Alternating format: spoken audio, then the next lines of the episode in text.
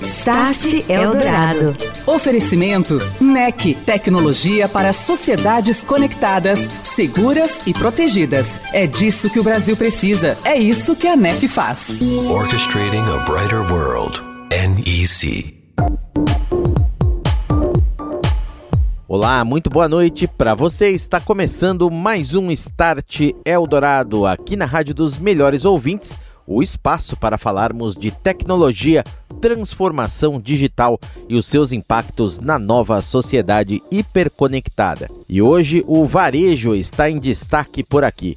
A experiência da Riachuelo, na conversa com o Carlos Alves, que é o chefe de tecnologia CTO dessa varejista muito tradicional no cenário brasileiro, centenária inclusive, e que, claro, como outras empresas, teve que reinventar os seus processos digitais por conta da crise, por conta da pandemia, colocando o consumidor no centro da jornada de dados. Start Eldorado. Varejo digital. Melhorar a experiência de compra dos clientes no comércio eletrônico é preocupação que se acelerou durante esta pandemia. No caso de uma varejista de moda, há desafios adicionais. Afinal de contas, as pessoas gostam de provar as peças, ver como ficam vestindo determinada roupa antes de comprá-las. Transportar essa experiência para o comércio eletrônico, aliar isso à gestão das lojas físicas que estão fechadas, mas cujos estoques também são oferecidos pela internet, são alguns dos desafios da Riachuelo, uma das mais tradicionais varejistas do país, centenária inclusive. Criar a jornada omnicanal com o consumidor no centro do ecossistema é um grande desafio. E sobre todos esses pontos, eu converso nesta noite aqui no Start com o Carlos Alves, diretor executivo de inovação e tecnologia da informação, CTO da Riachuelo. Tudo bem, Carlos? Uma boa noite, prazer em te receber aqui. Como vai? Tudo bom, Dani? Muito obrigado. Tudo bom, ouvintes? Boa noite. É, espero que todos estejam bem em casa aí, protegido, cuidado, as famílias. Estou é, aqui à disposição para a gente bater esse papo. Carlos, como a gente disse, varejo foi um dos setores que intensificaram projetos e também os processos de transformação digital. Isso já vinha acontecendo há um tempo, mas diante da crise se acelerou muito. Como é que foi esse trabalho e vem sendo também essa experiência na Riachuelo? Ô Dani, putz, essa pergunta é massa, mas é a pergunta de duas horas, né? mas é, vamos, cara, se a gente for recordar um pouco o que é, o, o, que foi a pandemia lá atrás, né, no ano passado, eu me lembro muito bem, trazendo, para a gente também não ficar filosofando, trazendo para o universo digital, é, a tecnologia foi provada a fogo naquele momento. Não, não só com a gente, mas eu acho que com qualquer empresa que tinha por padrão um escritório e, e, e 90 e tantos por cento, eu não vou dar um número exato, porque seria um número muito chutado, né, porque eu não tenho a estatística para afirmar, mas um número alto de empresas tem ou tinham como prerrogativa o trabalho físico. Né? Apesar na área de tecnologia já, ter, já existir é, uma, é, uma predisposição a um trabalho remoto, a própria Riachuelo já existia um trabalho flexível, né?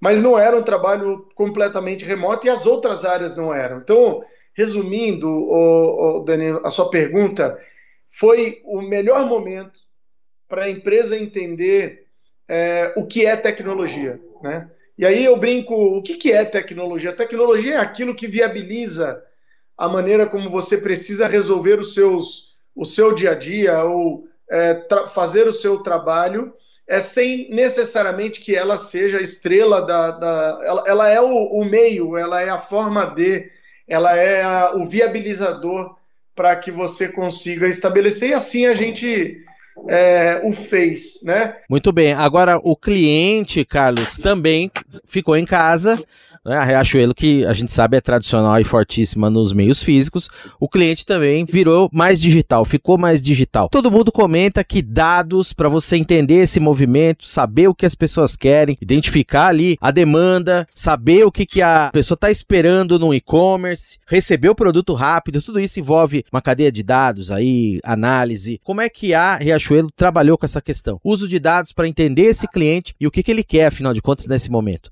Cara, existem, existem várias camadas dessa pergunta, né? Existe uma camada mais superficial, que é, efetivamente você ter plataformas digitais, e-commerce, app e outras é, que utilizam é, de uma forma muito, muito rasa ou quase é, é, é, é direta a relação de dados de cliente, por exemplo, na sua base do e-commerce, né? Essa é uma relação super direta.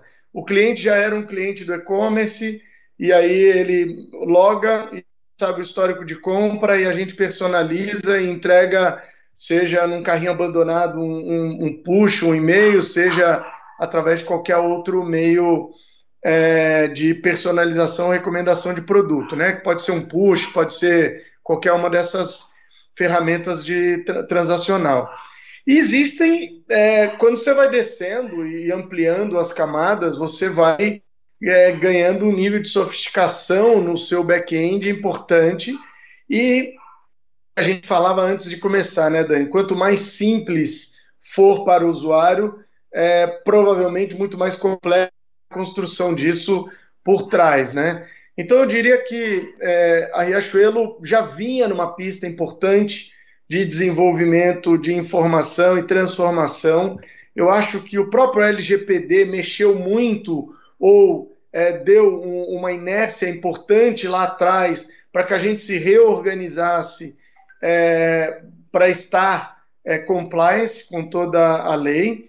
E isso trouxe um, um, vários é, fatores adicionais para que a gente entendesse que somos uma empresa de varejo e somos uma empresa financeira, né? Um cliente que tem um cartão Riachuelo, ele tem um perfil é, que conversa com o perfil do cliente que consome no varejo, né?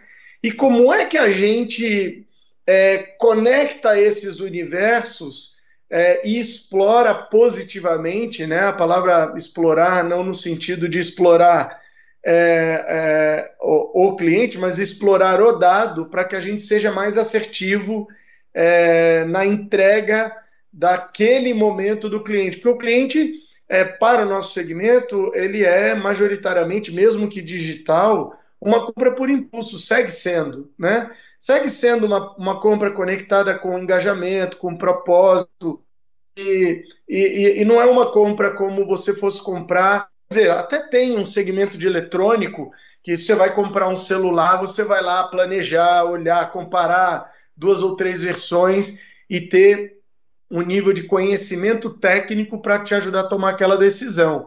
Ou comprar um eletroeletrônico, um eletrodoméstico que você pesquisa, não, em vários lugares. Moda é, tem que ter fit, né? Moda você tem que estar tá no espírito, você tem que. A, a, a, a peça tem que fazer sentido para você, ela toca na sua autoestima, ela toca no seu e no seu jeito de ser, você já se visualiza com ela, né? E como é que eu conecto todo esse universo para eu ser é, é, relevante para o meu cliente na hora de provocá-lo?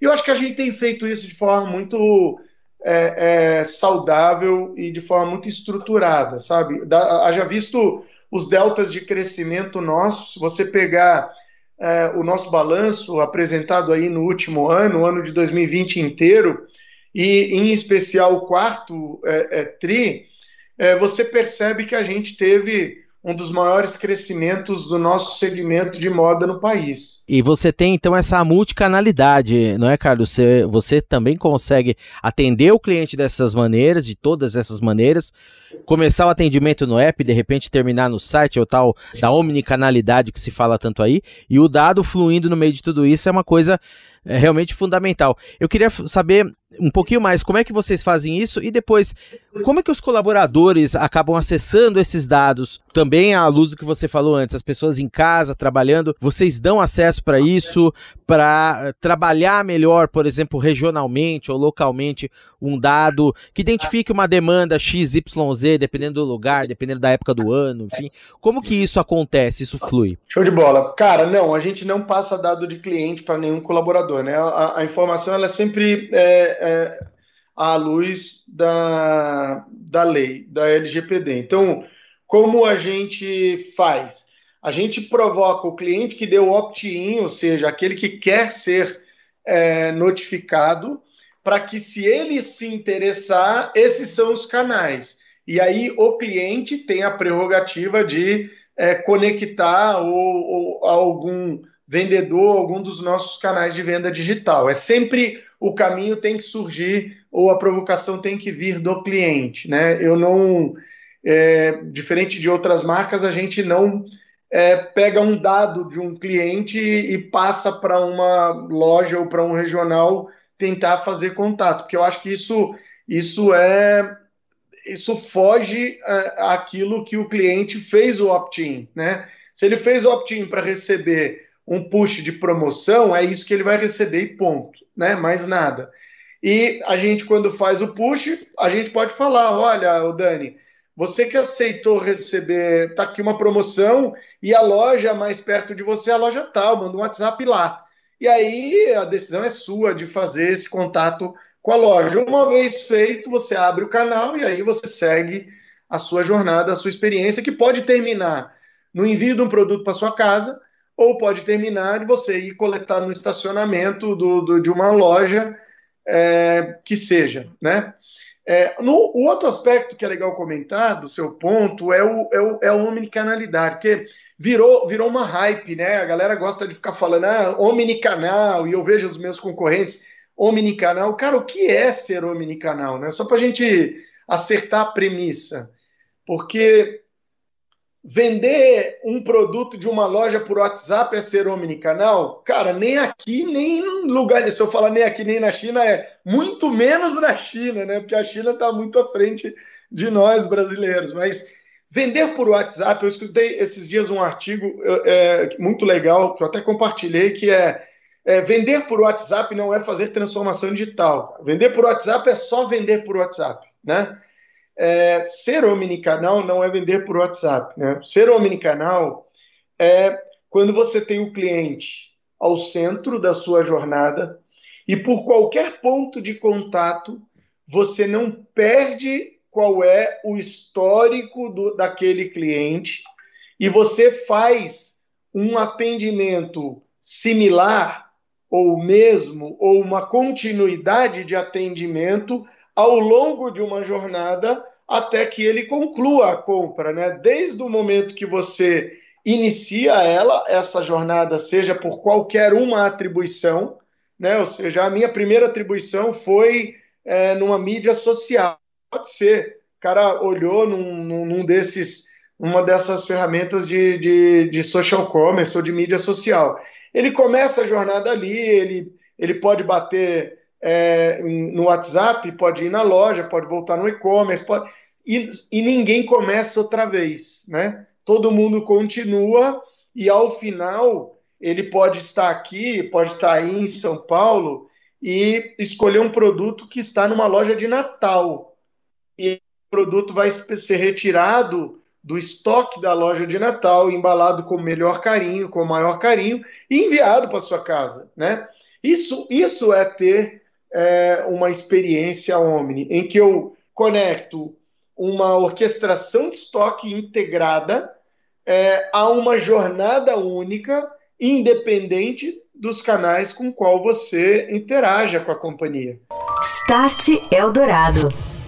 Daqui a pouco eu continuo a conversar com o Carlos Alves, CTO da Riachuelo, aqui no Start Eldorado, nesta noite, sobre varejo digital. E também sobre isso, você ouve agora o comentário de André Letério, da NEC. Boa noite, André. Olá, Daniel. Olá, ouvinte do Start Eldorado. A transformação digital, que tem sido um assunto quente nos últimos anos, ganhou velocidade na pandemia, fazendo com que muitas empresas precisassem responder imediatamente a um ambiente operacional de negócios completamente novo. Em apenas poucos dias ou semanas, soluções de teletrabalho foram implementadas nos mais diversos setores, além da revisão de vários processos de negócio para o mundo remoto, dinâmico, sem contato e em tempo real. Embora todos os setores tenham sido afetados pela pandemia, um dos que mais sentiu foi certamente o varejo. Por exemplo, nos Estados Unidos, na primeira onda do surto da Covid-19, em junho de 2020, as vendas de e-commerce cresceram 50%, enquanto as vendas no varejo físico registraram um declínio de 22%. A pandemia foi o golpe final para muitos que não haviam aderido ao e-commerce. Neste novo normal, os varejistas, além de integrar o mundo físico e digital, têm adotado cada vez mais serviços como pagamentos sem contatos, por meio da biometria digital, robôs, monitoramento de distanciamento social, dentre várias soluções para atender às necessidades dos clientes e se adequarem às regras de segurança. Você pode saber mais sobre estas iniciativas e projetos da NEC por meio de nosso site e redes. Um abraço, André. Boa noite. Até a próxima. Um abraço, Daniel. Um abraço, ouvintes. Estou de volta aqui no Start Eldorado, nesta noite conversando com Carlos Alves, diretor executivo de inovação e TI da Riachuelo, varejista centenária aqui no Brasil e que vem se transformando digitalmente, com olhar especial para a jornada do consumidor. E eu queria te perguntar, Carlos, agora nesse segundo bloco, como é que a Riachuelo trabalha com inovação? Tem meios de pagamentos novos que já foram implementados há pouco tempo, caso do Pix, por exemplo, você tem identificação de cliente, a possibilidade de você fazer isso por biometria, seja ela facial ou então por digital ou por qualquer outro método. Você tem novos dispositivos vindo aí daqui a pouco na internet das coisas.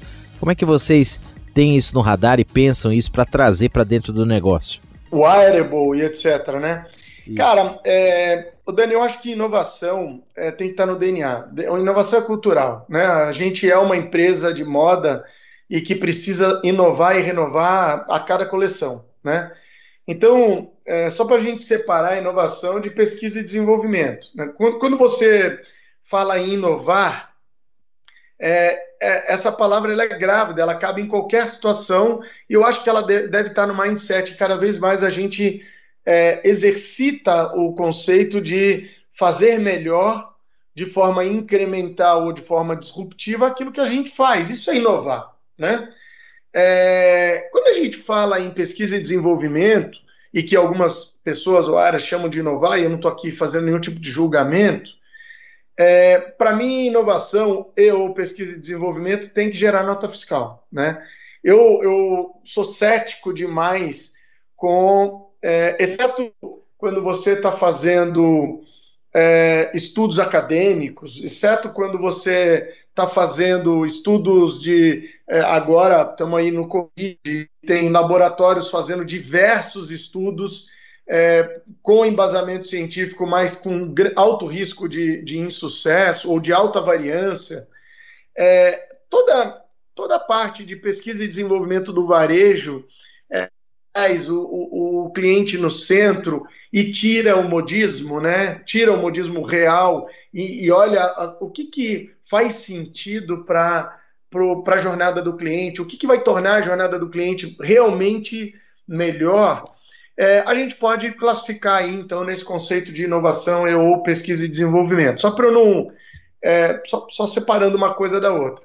É, essa, essa área está comigo também, a gente mistura aí um é, tenho M&A, tem pesquisa e desenvolvimento, tem processos de, de inovação, processos em que a gente desenvolve quase um ócio mesmo interno para você fazer lá os seus brainstorms e criar as inceptions de produto à luz de uma determinada jornada orientada à estratégia de negócio para resolver algum problema, né? Eu, eu não acredito de verdade na tecnologia, a não ser que ele tenha um propósito de muito longo prazo. É, mas para eu gerar valor no, no, no, curto prazo, eu não acredito numa tecnologia solta. Ah, vamos, vamos, vamos inovar sem ter um problema para resolver, né? Então a gente parte de como é, no nosso caso, como é, qual é o problema a gente quer resolver? É, para resolver esse problema, quais são as nossas opções, caminhos de solução? Como é que a gente constrói uma inception bem feita de produto de curto prazo, médio e longo, para a gente capturar valor e ir colhendo feedback da, da, desse caminho? Né? Quando você vê grandes empresas de tecnologia no mundo, ou grandes empresas que entregam uma unidade de valor qualquer, seja entretenimento, seja transporte, seja comida, mas que tem no seu DNA um forte é, é, esforço tecnológico para que essa jornada se cumpra, você percebe que ela está sempre resolvendo algum problema, né? Então, eu diria que é isso, né? Para a gente, a gente enxerga essa área como como eu resolvo um problema de uma jornada, tornando ela cada vez menos sem fricção e agora cada vez mais contactless, né? Porque é, com a mudança de comportamento natural que o Covid forçou, é, as pessoas é, tendem a seguir um comportamento de menos toque. E nós latinos somos altamente sociáveis e, e, e movidos pela, pela, pelo, pelo nosso canal sinestésico. Né? Então, como é que a gente vai transformar isso é, naquilo que não tem a necessidade? Uma coisa é eu te dar um abraço de carinho, porque eu quero transmitir, é, é, sei lá, saudade, ou bom te ver, ou alegria, ou o que for. Outra coisa é eu ter que conectar, pegar um cartão plástico, entregar na mão de alguém plástico e põe a mão, e eu ponho a mão num pinpad que todo mundo põe a mão, né? Eu acredito numa uma revolução nesse modelo, tá, Dani? Aí eu acho que cada vez mais as pessoas vão querer ser mais reservadas nos toques que não são é, por uma opção é, de, de uma troca e sim de, uma, de um pagamento, de uma, de uma relação comercial. E aí sim a gente tem uma pista de coisa em desenvolvimento. Que aí entra o Pix, entra uma série de coisas nesse sentido. Inclusive a Riachuelo já tem experiência, por exemplo, como totens de, de autosserviço, você já tem para evitar filas, por exemplo, você já tem provador digital, onde você pode simular lá as determinadas roupas, era um projeto que existiu, deve existir ainda. Quer dizer, tudo isso vem para vem para ficar aí para o momento em que talvez a gente já pense numa retomada também, né, Carlos, para a gente concluir. É, perfeito, né? Então você já está fazendo jabá, né? Então você tem lojas nossas que o, o, vestiário tem luzes coloridas, luzes diferentes, para você ver como é que o look fica. Você põe música, você brinca no protótipo, tem lá um espelho interativo para você brincar, chamar o vendedor. Ela, ela vai fazer o, a, o, pagamento ali também, né? Vai estar tá pronto o self-checkout dentro do espelho. Você tem equipamentos de self-checkout, vitrine infinita. Então, o volume de experiências digitais que a gente trouxe para a loja física, justamente no, no, no, entendimento que as jornadas elas são líquidas, né? elas são múltiplas. Né? Você, você vai chegar numa loja e em algum momento do, do, da sua experiência dentro da loja, você está numa jornada digital e nem percebeu. E pode voltar para a jornada física ou concluir na própria jornada digital. Né? Vai chegar o dia você vai chegar ali ou escolher o produto, paga com seu próprio celular, com seu app, pega o produto, vai, a gente vai ter lá um RFID com um antifurto, que você não vai precisar mais tirar aquela bolacha de antifurto que é a tradicional bolachinha lá de segurança, é, e você vai pagar, vai, vai registrar e vai embora, e, e, e tá tudo certo. Mas se você também quiser um contato com uma pessoa, você também vai ter. Então, ela, ela realmente vai ser para todas as, as características de pessoa, e a ideia é que seja assim, né? A ideia é que a gente seja o mais plural e ao mesmo tempo o mais único possível. Conversei com o Carlos Alves, diretor executivo de inovação e TI da Riachuelo nesta noite aqui no Start Dourado. Aqui eu agradeço demais o papo, a entrevista. Carlos, grande abraço para você, muito obrigado pela presença, sucesso e até a próxima. Muito obrigado, Dani, muito obrigado ouvintes. E fiquem seguros, fiquem em casa. Fico agradecido aí pelo convite. Você ouviu Start Eldorado. Oferecimento NEC, tecnologia para sociedades conectadas, seguras e protegidas. É disso que o Brasil precisa. É isso que a NEC faz. Orchestrating a brighter world. NEC.